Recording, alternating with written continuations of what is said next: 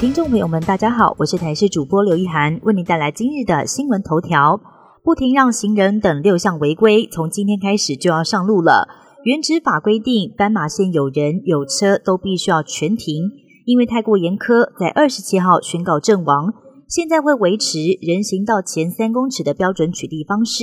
除了加重罚则之外，还要记点违规三点，强制听三个小时的道安讲习。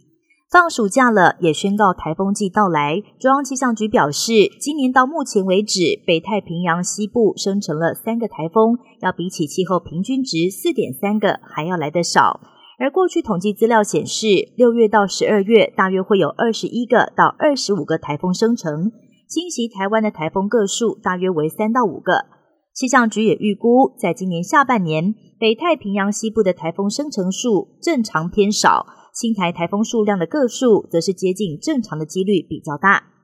世界卫生组织下属的一个跨政府单位——国际癌症研究机构，在六月份召开专家会议之后，认定人造甜味剂阿斯巴甜可能对人类致癌。阿斯巴甜是一种应用非常广泛的代糖，像是零卡可乐、冰淇淋、口香糖，还有布丁及果冻等等，全球有数千种产品都在使用。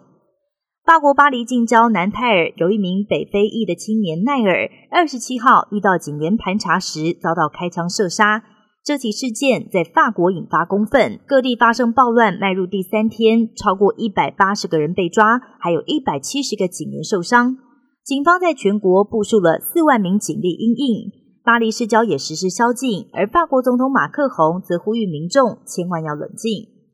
英国富豪布兰森所创立的太空旅游公司维珍银河，在二十九号完成了首趟为时七十五分钟的商业载人飞行，首批乘客包含三名意大利空军跟科学家。维珍银行也宣布，从八月开始，每个月都要展开一趟太空旅行，但是每张机票票价一千四百万台币起跳，口袋可得要够深才能够搭得起。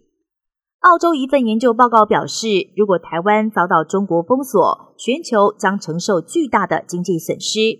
雪梨经济与和平研究所公布了二零二三年全球和平指数，台湾在一百六十三个国家及地区当中排名第三十三，属于高度和平状态。不过，这份报告也预估，如果中国封锁台湾，恐怕将导致全球经济产值在第一年减少百分之二点八。损失达到二点七兆美金，换算台币大约是八十四兆。这个金额几乎要比起两千零八年的金融危机要多出了一倍，对电脑跟电子产品贸易的冲击尤其庞大。以上新闻由台视新闻编辑播报，感谢您的收听。更多新闻内容，请锁定台视各界新闻以及台视新闻 YouTube 频道。